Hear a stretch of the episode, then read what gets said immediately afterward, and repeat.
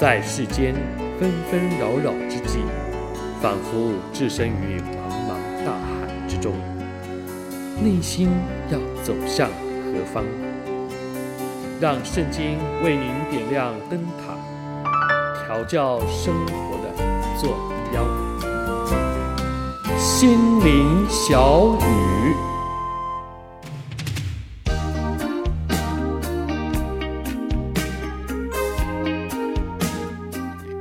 亲爱的朋友、弟兄姐妹，大家好！很高兴又到了心灵小语的时刻，我们又在空中相会。我是志阳。这几天啊，啊，接二连三的收到啊认识的朋友或者是他们亲人安息主怀的消息，有八十多岁的老人家，也有五十多岁的中壮年，更有二十来岁的年轻人，也参加一位过去很照顾我们家的长辈线上的一个啊追思礼拜。收到消息之时啊，哎呀，真的是心中错愕，总是想不到怎么这么突然，为什么会这样呢？除了不舍与难过，过去彼此之间啊相处互动的画面，一幕幕的都浮现在脑海当中。当然，伤心不舍是有的，但却不失去盼望，因为他们都是在主里睡了的人，将来我们都有在天上要再相聚的盼望。但是，不能否认的，对一个越靠近的亲人，面对这样事情的时候，除了伤心之外呢，还有一个内在情绪会被伴随出现，那就是不安。因为原先相处的关系链呢，突然断了，没有办法像过去那样可以说话，有沟有通。如果那离世的原是家中需要的啊主要的一个支柱的话，那更是带来更大的一个不安全感。说到这样在世的生命分离所带来的这个不安呢，我就想到在啊约翰福音第十四章八到十七节，还有二十五到二十七节当中，主耶稣面对因着啊受难将要和门徒分离时的一段说话。请让我们听听这段的经文，在约翰福音第十四章八到十七节，还有二十五到二十七节。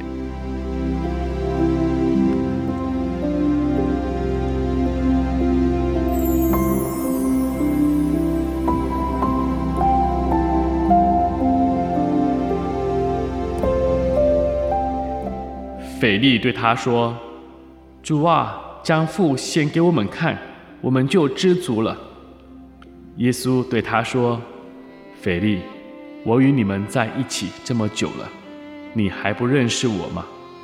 看见我的，就是看见了父。你怎么还说将父显给我们看呢？我在父里面，父在我里面，你们不信吗？”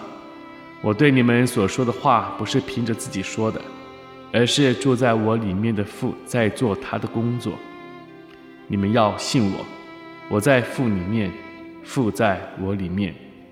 即使不信，也要因我所做的工作信我。我实实在在地告诉你们，我所做的工作，信我的人也要做，并且要做得比这些更大。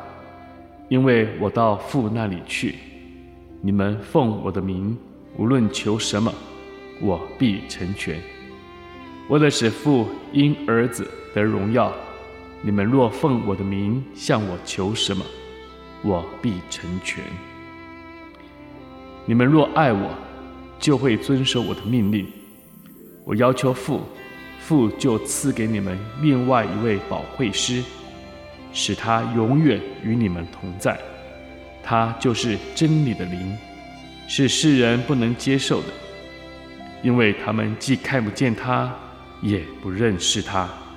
你们却认识他，因他常与你们同在，也要在你们里面。我还与你们在一起的时候，已对你们说了这些事，但保惠师。就是父因我的名所要差来的圣灵，他要把一切的事教导你们，并且要使你们想起我对你们所说的一切话。我留下平安给你们，我把我的平安赐给你们，我所赐给你们的，不像世人所赐的。你们心里不要忧愁，也不要胆怯。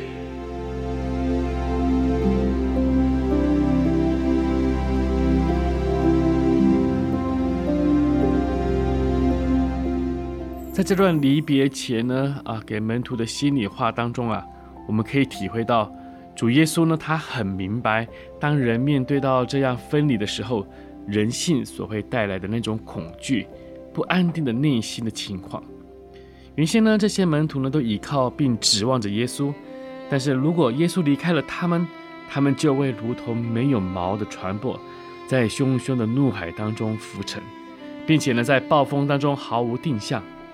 所以啊，主耶稣从看得见的他与看不见的父神之间如何彼此相属、彼此同工，来告诉门徒们，不要对眼前能见的耶稣的离开而恐惧不安，因为纵然肉眼再也见不到耶稣，但是神仍旧会与他们同在，就是透过不能眼见的保惠是圣灵内住在他们的心里。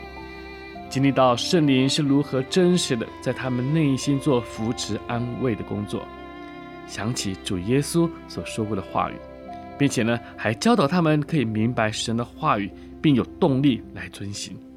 甚至啊，因为圣灵的同在呢，使得他们可以因着神的成全，有能力做耶稣所做彰显神全能的事情。换句话说啊，就是眼见主耶稣。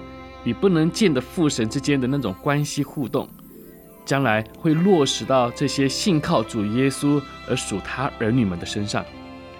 虽然是你不可见的，但是呢，可以从他们如何有安全感的面对充满了动荡、威胁、挑战的世界当中呢，并且有大人的生命作为，看出那可见与不可见之间的一种真实的一种经历。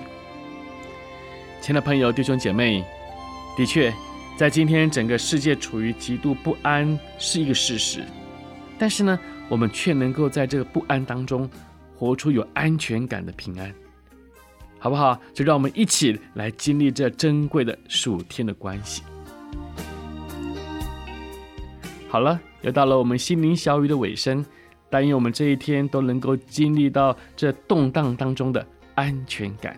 愿神祝福您，我是志阳。我们下回心灵小雨空中相会。